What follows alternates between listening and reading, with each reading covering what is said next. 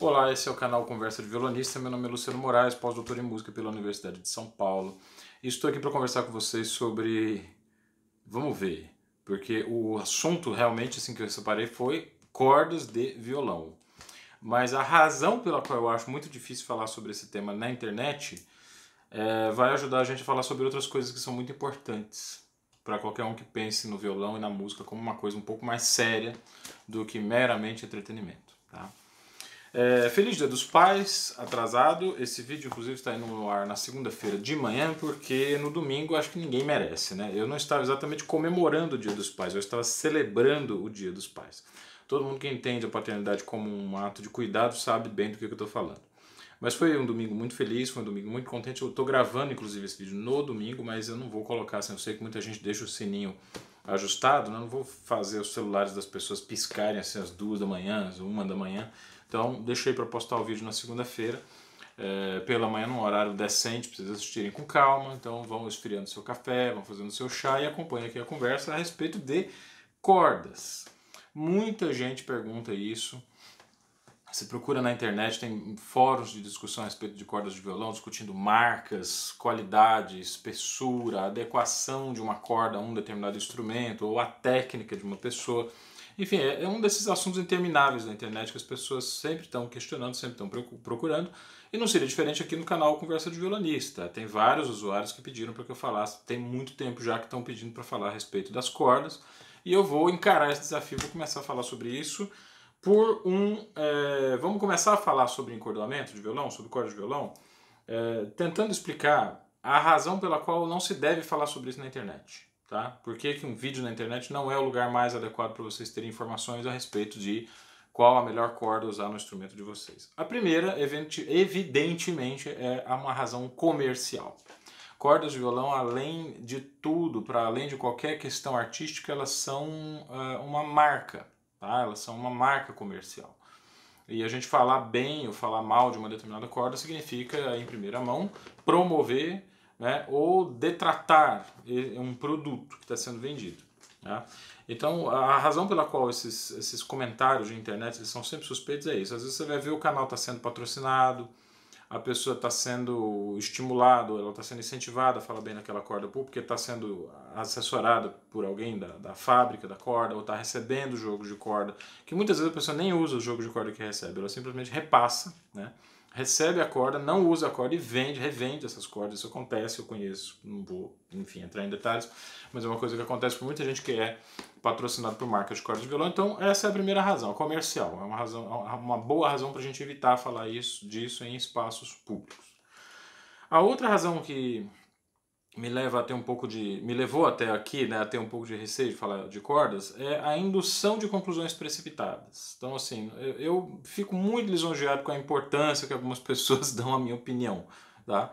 Mas assim pode ser a minha opinião pode ser a de qualquer grande violonista ela jamais pode substituir a experiência pessoal de vocês. Então, quando uma pessoa, seja ela quem for, que tenha graus diferentes de ascendência em comunidades específicas diferentes, quando ela diz alguma coisa a respeito de uma marca de corda, aquilo tende a carregar um pouco o juízo das pessoas na direção dessa corda, seja esse comentário positivo ou negativo. Tá? E aí a terceira razão pela qual eu acho muito complicado falar de jogos de cordas na internet é essa alimentação constante de preconceitos. Tá? É, uma corda que não funciona para uma determinada pessoa pode muito bem funcionar para outra, que tem uma outra técnica ou um outro tipo de instrumento. É, daí a, a, gente sendo um pouco extremista demais, tá? Mas é possível dizer algo parecido com isto. Qualquer opinião a respeito de um jogo de cordas precisa ser é, colocado na conta de uma experiência pessoal, tá? Agora, atenção que aqui vai entrar é, é o a razão pela qual eu resolvi fazer o vídeo, porque eu vou falar dos, das marcas de cordas que eu utilizo. Eu e minha, minha turma, eu e o trio elipsoidal, que são os camaradas que tocam comigo e que a gente está aí ansioso esperando essa quarentena acabar para começar a marcar concertos. Eu vou falar dessas marcas de cordas. É, quando o comentário a respeito de um jogo de cordas é feito é, a partir de um conhecimento do artista, do pensamento desse artista, do percurso pedagógico desse artista, das expectativas estéticas que esse artista tem aí talvez faça sentido a gente conversar sobre as marcas de corda que ele utiliza, o que está sendo dito, né? Quando um artista X, que toca um instrumento X, que é da escola violonística Y, que passou por tais e tais percursos pedagógicos e toca com um instrumento tal, toca com esta corda específica. Tá? Quando você tem todo esse conjunto de informações, aí é possível utilizar a informação de que corda você usa da maneira mais é, produtiva, da maneira mais respeitável, tá certo? Uma corda de violão é muito mais do que um acessório. Eu fico pistola da vida quando, quando vejo as pessoas falarem assim, ah, porque instrumentos musicais e acessórios. Não, corda, corda de violão não é acessório. A corda de violão é um elemento inerente à busca de um artista e à expectativa estética que ele tem. Eu vou ter que falar um pouco, então, assim, delimitado tudo isso, a gente pode falar um pouco sobre o meu próprio percurso pedagógico e artístico para que vocês entendam a razão que me levou a escolher uma determinada corda para um determinado tipo de instrumento. Eu sou goiano, eu me formei na escola da professora Maria das Graças Almeida de Araújo Lima, a famosa Graça Lima, que é uma professora de música é, que se inseriu dentro de um projeto pedagógico, eu acredito, revolucionário. Quanto mais velho eu fico, mais eu admiro esse projeto pedagógico. Tá? Procurem aqui no canal, eu fiz um vídeo especialmente sobre essa escola específica em que eu estudei, Música Centro de Estudos. Né? Uma escola que tinha uma, uma proposta fantástica sob vários pontos de vista, mas o, o principal aspecto que tornava essa escola especial era a ideia de que a arte devia ser ensinada em contexto com todas as outras artes. Quer dizer, qualquer, qualquer que fosse a arte específica que um estudante fosse escolher, quer ser músico, pianista, violoncelista, contrabaixista, cantor, o que fosse, ele iria aprender aquele ofício particular dentro do contexto é, um contexto que incluía o estudo das outras artes. Então todos os músicos estudavam um pouco de teatro, um pouco de cinema, um pouco de dança, um pouco de artes plásticas. E isso valia para os outros artistas também. Os artistas plásticos se envolviam em criações musicais, os atores se envolviam em criações de dança, de música. Eram e havia algumas disciplinas que todos os tipos de estudos de artes é, aconteciam, né, as disciplinas aconteciam com todo mundo reunido, era uma coisa realmente magnífica. E a Graça era uma espécie de pivô desse projeto pedagógico. Ela era coordenadora da área de cordas, ela falava grosso com os atores, ela sabia muito bem se posicionar em relação aos artistas plásticos e ela sabia muito, de maneira muito clara, assim, até que ponto que ela poderia abrir certas concessões aos seus estudantes de música para favorecer determinadas ideias que o diretor de, de artes, por exemplo, o diretor de, de, de, cena, tinha a respeito dos espetáculos que eram feitos no final do ano. Vou dar um exemplo pessoal. É, tinha um número em que eu tinha que. que era um, um dos espetáculos de, de final de ano, é, era uma homenagem à, à, história cultural de Goiânia. Né? E em uma dessas, dessas cenas eu tinha que aparecer homenageando justamente a Bossa Nova. Então tinha um cantor, que era um cantor bastante importante da cena musical de Goiânia, que cantava né, uma coisa da bossa nova do samba e eu teria que acompanhar esse, esse cantor. A, a Graça chegou em mim, ela fez uma coisa que eu, que eu me espantei muito. Ela disse que eu teria que tocar aquela música específica com o violão na perna direita. Era uma mulher extremamente rigorosa com questões técnicas. E naquela época eu era garoto ainda, eu tinha uma clareza muito grande de que o violão tinha que ser tocado de uma forma específica, que seria então um crime, né? Se você pedisse para um, estudante que ele abordasse uma outra maneira, que ele poderia incorrer até em problemas de postura, problemas posturais e tal. Mas a Graça tinha domínio sobre o tempo em que isso iria acontecer no espetáculo, a quantidade de ensaios que eu teria que fazer e a exposição de, nesse caso, um, um aluno dela na época, a uma é, rotina que quebrasse um pouco alguns fundamentos pedagógicos que teriam que ser desenvolvidos. Tá? Então a Graça era esse tipo de pessoa, ela conseguia juntar o conhecimento artístico musical é, é, integrado em um contexto mais amplo, mas ao mesmo tempo ela só podia fazer isso porque ela tinha muito rigor e muito controle dos aspectos específicos da arte musical que ela estava ensinando. Então, é, quando você tem uma clareza muito grande de quais são os elementos mais importantes da sua formação, você pode começar a zoar a partir do momento que esses elementos estão consolidados. Tá? Então, falando assim para o lado da abertura, né? para o lado do rigor, eu me lembro até hoje da importância que ela dava ao toque, né? quer dizer, a modelagem do som do violão a partir de um tipo de movimento muito específico. Depois eu vim a entender esse movimento um pouco mais analiticamente, eu descobri que a Graça trabalhava a questão do toque em três etapas, principalmente. Era a etapa de condução do movimento e contato com a corda, uma pressão mais pronunciada a partir daquela área em que a corda existe, né? quer dizer, o, dedo precisa ir aumentando de velocidade até encostar na corda. A partir do, do contato com a corda existe um tranco, né? que nesse tranco é que o toque é produzido efetivamente, a gente consegue imprimir uma energia para a corda que faz com que mesmo sons muito suaves em pianíssimo possam ser claramente ouvidos em uma sala de concerto, em uma sala grande. Eu fiz uma, uma aula do estudo número 8 do Vila Lobos, em que a gente passou, eu, eu garanto para vocês, assim, 40, 45 minutos em um único compasso. Tá? Esse tipo de aula é muito marcante, porque imprime na gente uma responsabilidade com os elementos fundamentais, que é muito é, é uma coisa que passa a te, a te perseguir meio que a vida inteira. Né? Eu não consigo pegar o violão, pensar no violão sem modelar o som, sem modelar a sonoridade. Tá? Em razão de todo esse é, percurso, a gente fazia muitas experiências de jogo de cordas. Né? É, todas as cordas nacionais daquela época estavam completamente descartadas. O Brasil, infelizmente, não conseguiu produzir uma corda de qualidade até a Hyper Pro, que é recente. Tá? E que eu vou falar da Hyper Pro um pouco mais à frente. Mas ela não, não, a gente não tinha realmente uma corda de violão profissional que pudesse ser utilizada em um instrumento artesanal de qualidade e pudesse produzir um bom resultado.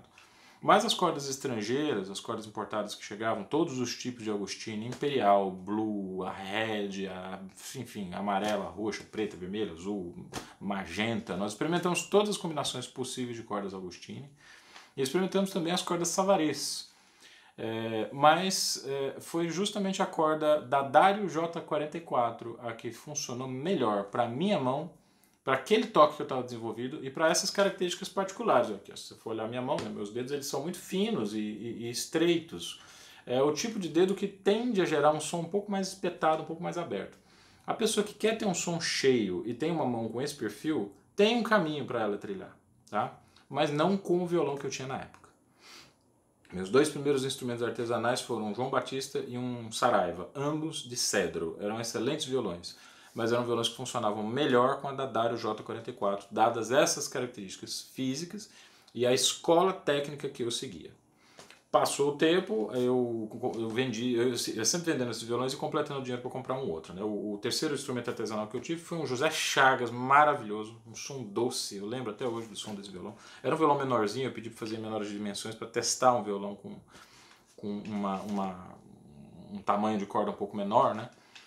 É, então eu, eu, aí, aí eu mudei um pouco de, de posição em relação a esse instrumento. A da Dario J44, nesse violão, com a minha técnica, com a minha unha, com o meu dedo, ela parecia uma corda opaca, apagada, uma corda em preto e branco.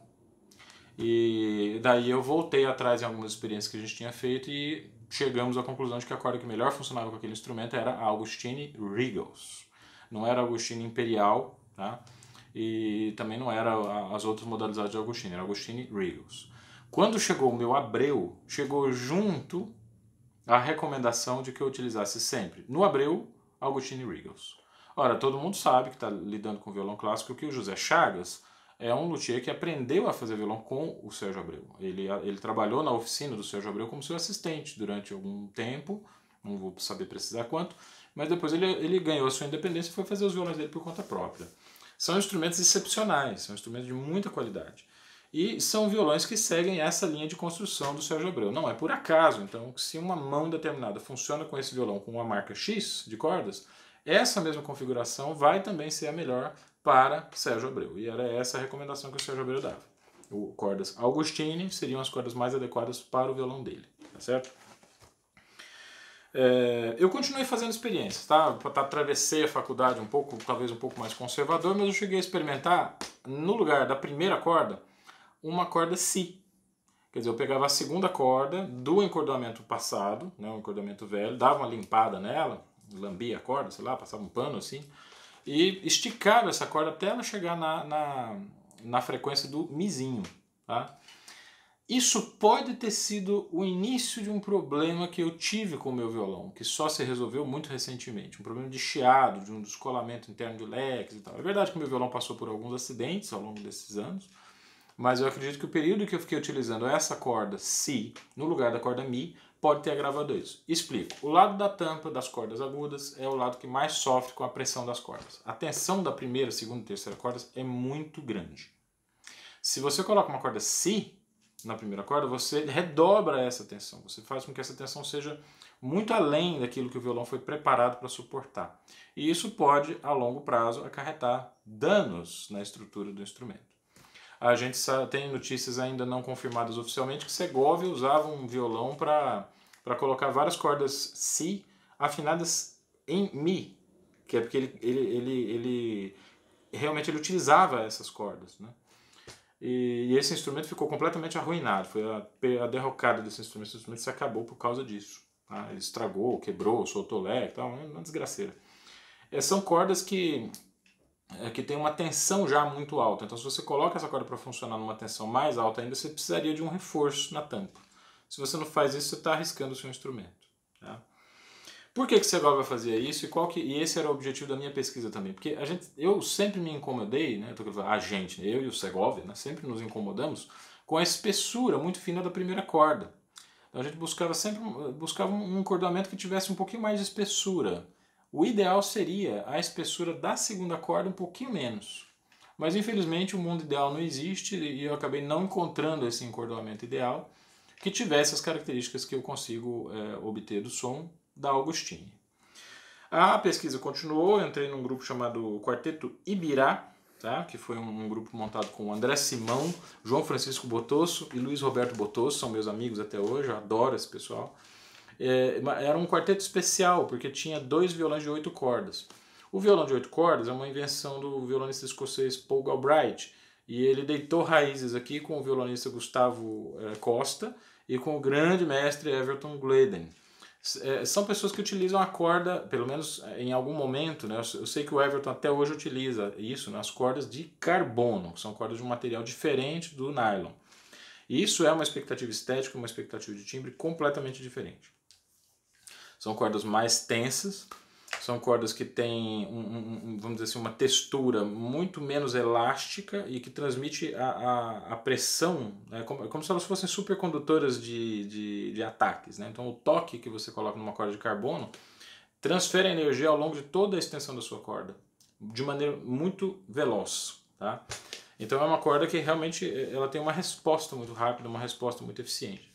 Cheguei a experimentar essas cordas no meu violão, mas a configuração violonista-violão, para minha expectativa estética, realmente não atendeu às expectativas.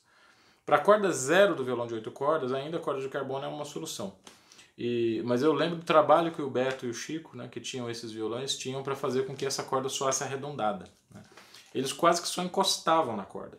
Essa ideia do toque em três etapas, do toque com pressão, do toque enterrado, né, do, do toque comprimido, esse toque que você pressiona a corda para obter ali um, um, som explosivo, né, um ataque explosivo, na corda de carbono esse toque não funciona. Então, se você utilizar essa forma de tocar em uma corda de carbono, provavelmente seu som vai sair muito estridente, muito marcado, e isso não vai ter um resultado musical é, interessante.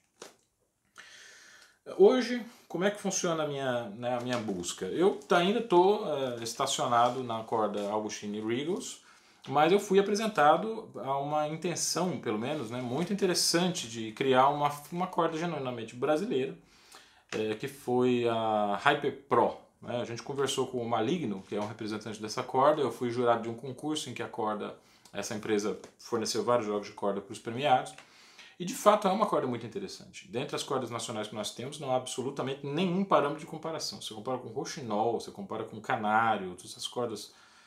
A Hyper Pro bate assim de longe. É uma corda de verdade, é uma corda profissional. Tá? Mas a gente fazia, faria duas críticas a ela. Né? É uma corda que ainda está, está muito cara. Ela é uma corda que está rivalizando com o valor da Augustine. Né?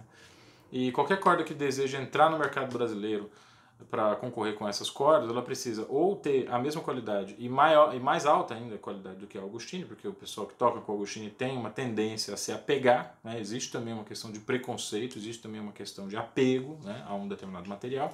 Então a corda precisa ser muito tão boa quanto ou melhor do que a Augustine, ou o preço dela tem que ser convidativo. Eu acredito que a Hyper Pro seja uma corda que possa concorrer com um modelo da Hanabar, que é a Hanabar para estudante. É uma corda que eu encontro aí pela internet sendo vendido a 60 reais, 65 reais, 70 reais no máximo. É, com essa corda eu acho que a Hyper Pro realmente pode, pode competir. Se eu estivesse tocando com um violão de cedro, eu tinha um violão de cedro até, um, até uns anos atrás, depois eu vendi, é, possivelmente essa corda teria funcionado um pouco melhor. Por quê? Em relação ao Agostini, eu entendo que tanto a Dadari 44 quanto a Harper Pro funcionam é, como, uma, como cordas mais diretas, né, de comunicação um pouco mais direta. É como se você tivesse um, um, um instrumento musical que foi é, que eliminou algumas possibilidades de timbre para que tivesse uma comunicação mais clara, né? mas, mas ao mesmo tempo ela esconde ou ela impede de algumas expressões mais sutis. Isso pode ser uma coisa positiva quando o violonista não tem muito cuidado, não tem muito tempo para elaborar a sua interpretação, ou às vezes até elaborar suas unhas, porque uma corda que é um pouco mais surda, entre aspas, para detalhes de sutileza, ela esconde falhas com mais facilidade é, é, ocultar essas falhas em algum momento pode ser uma coisa importante para o violonista, porque a gente não quer trabalhar com um instrumento que sabote a nossa apresentação, né? um instrumento que conte assim, ah, você não estudou duas horas ontem, aquela semana passada, aquela terça-feira você ficou vendo filme até tarde, você não tocou violão, e esse cantinho aqui da unha não está bem lixado, eu não sei, sabe, é, é chato isso. A verdade é que isso é chato. Você tem uma corda que está o tempo inteiro contando para as pessoas aquilo que você não fez, o que você não estudou, o que você não trabalhou, o que você não planejou, é chato, né? Mas, enfim, para que, eh, como a gente está sempre trabalhando em termos de utopia, né, tentando sempre fazer o melhor, a, a, intenção nossa, minha, do trio elipsoidal é trabalhar com materiais que nos exponham mesmo, né, com violões que nos exponham, com cordas que nos exponham, e que essa exposição possa ser de fato o foco do nosso aprendizado. A gente trabalha com uma zona de resistência muito dramática, tá? e isso força a gente a um tipo de estudo que é muito minucioso. Nos vídeos do trio elipsoidal vocês podem ver que, que cordas são essas. A gente trabalha com Augustine Regals nos três violões, dois violões Abreu e um violão Tessarim de extrema qualidade, um violão maravilhoso que está na mão do Breno, que está na mão do, do Breno Chaves. Tá? Ah, é importante a gente ressaltar que a Hyper Pro é uma, uma, uma, tentativa pioneira no Brasil de uma independência econômica de outras potências que produzem essas cordas de concerto é necessário incentivar a indústria brasileira. É necessário que a gente reconheça o esforço dessa corda de produzir algo de qualidade e celebrar, comemorar o esforço que foi bem sucedido de produzir uma corda decente. Tá? Mas a gente tem que dizer assim que é, é, é preciso encontrar outras formas de incentivar a indústria, especialmente através da política, né? Tem cheio de político aí que fala que está interessado em ajudar o Brasil, mas eles estão quebrando a indústria brasileira. Né? E, a gente tem que lembrar que a Hyperpro não é totalmente brasileira. Uma parte, assim, os baixos ainda são fornecidos por uma indústria de fora, né?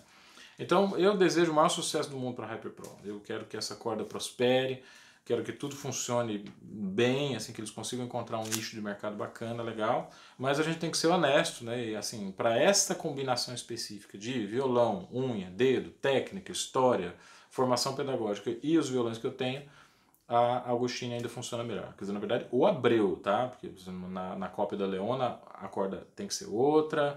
No, naquele outro violão ali que é uma cópia do Hauser, a Hanabar funciona muito bem, talvez a Hyper Pro funcione também. Então a gente tem que entender que isso depende do instrumento. Se você mudar o instrumento, provavelmente você tem que mudar a corda também. Por causa disso que eu falei no começo do vídeo. A corda de violão não é um acessório, tá? É... Bom, o que, que tem a ver isso com o texto da Maria João Pires, né, que eu falei, até coloquei uma postagem na minha página do Facebook, eu iria comentar um texto da Maria João Pires que ela fala a respeito de concursos. Eu estou aqui há 20 minutos falando do meu percurso pedagógico. Foi importante falar isso para que vocês não levem a sério a indicação da Augustine Regals. Que vocês possam entender que eu estou aqui falando de um monte de elementos diferentes antes de dizer qual é a corda que eu uso nos meus violões. É, longe de mim querer estabelecer um modelo para vocês, mas eu acho que é interessante que vocês pudessem desenvolver uma ideia parecida. Antes de escolher uma corda, vocês vão meditar na, próxima, na própria formação de vocês. Qual foi o aprendizado estético? Quais são as expectativas estéticas? Quais são os violonistas que inspiram vocês mais? Quais são os músicos que são, digamos, aquilo que vocês querem ser? Tá? E a partir disso, desenvolver um processo de autoconhecimento que vai levar vocês a uma conclusão óbvia do que é a corda. Quando a gente se conhece muito bem, sabe quem a gente é, escolher a corda é um passo. Tá? E aí entra o comentário que a Maria João Pires fez a respeito de concursos. Foi, parece uma entrevista dada no dia 19 de 4 de 2009, em que ela diz o seguinte, vocês vão, já na citação vocês vão entender qual é a relação entre esse tema e cordas de violão. Né? Abre aspas, Maria João Pires. Os concursos de música são responsáveis hoje pelo desaparecimento futuro da música, pela destruição de tudo, pela impossibilidade para os jovens de virem a poder exprimir-se, como nós, ela, né, os artistas da estatura dela, fizemos, e de virem a poder ser artistas músicos. Os concursos dão uma perspectiva que é totalmente falsa, artificial, errada, que nos leva só a ter ilusões de coisas que não existem. Que coisas são essas que não existem? Maria João Pires continua. Como é que se pode ser um artista sendo que o objetivo é ganhar? E ganhar o quê? A música não gera nada disso. Celebridades. A música gera algo que tem a ver com a nossa natureza profunda, com a nossa consciência, com uma abertura que nos liga ao universo, que nos liga a uma verdade, que nos liga a algo que tem a ver com aquilo que é bom. A celebridade é algo que não tem nada de bom, porque nos separa do grupo, nos torna diferentes. E para quê? Ou seja, para Maria João Pires, o que importa é que o artista seja integrado em uma comunidade, que ele tenha uma conexão com seus pares, com seus parceiros. Sejam vocês músicos profissionais ou não, a gente tem que ser capaz de falar a mesma linguagem musical para que o nosso trabalho tenha sentido. A partir do momento que você inaugura a cultura da celebridade, você separa essa celebridade do resto do mundo normal. Aí você cria a cultura de mexericos, a cultura de fofocas, a cultura do assédio, tá? o assédio moral, o assédio inclusive sexual tem muito a ver com isso. Grandes violonistas que por serem bonitas são tratados de modo diferente na comunidade, isso para o bem e para o mal. Né? Tudo isso porque nós não temos de fato uma formação, uma, lingua, uma formação em linguagem musical que seja de fato comum. A partir do momento que você institui uma, uma coisa chamada concursos, é claro que as plataformas de concurso são muito úteis para projeção de carreira, para obrigar a pessoa a estudar um pouco mais, né? Mas vamos pensar assim: um, um artista que precisa de um incentivo desse para estudar mais, acho que não merece ser artista, não. Se ele precisa se sobrepor aos demais, se colocar acima dos outros músicos, porque sendo a arte o que é, né? Se a gente pensar no esporte, que é de fato uma coisa muito bem delimitada em relação aos objetivos, mas a arte não tem nada a ver com esporte, a arte é uma linguagem que deveria estar acessível a todos. Cada pessoa é uma individualidade específica que tem um potencial de expressão específico. Como que você pode comparar isso? Como que eu posso comparar Marcin Dilla com Johann Fustier? Como é que eu posso comparar Everton Gleden com seu irmão Edelton Gleden? São violonistas extremamente diferentes que têm linguagens totalmente diferentes. Como que eu posso comparar o trabalho do Quarteto Quaternália, por exemplo, com o trabalho do Quarteto Brasileiro de Violões? Se a chave é a competição e o pódio, a gente já perdeu 80% do que é a mensagem artística.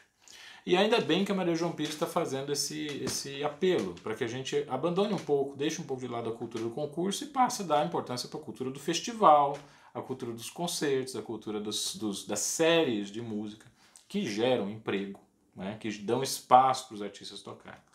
Vocês estão me assistindo aí, André Campos, lá de Berlândia, o pessoal Barbieri aí do Rio de Janeiro, né, vamos promover concertos, vamos promover concertos. Está todo mundo correto quando promove concertos. Quando a gente promove concurso, a gente cede aí já a, um, a uma certa pressão que nós não temos como escolher abandonar totalmente. O concurso ainda continua sendo uma instituição importante.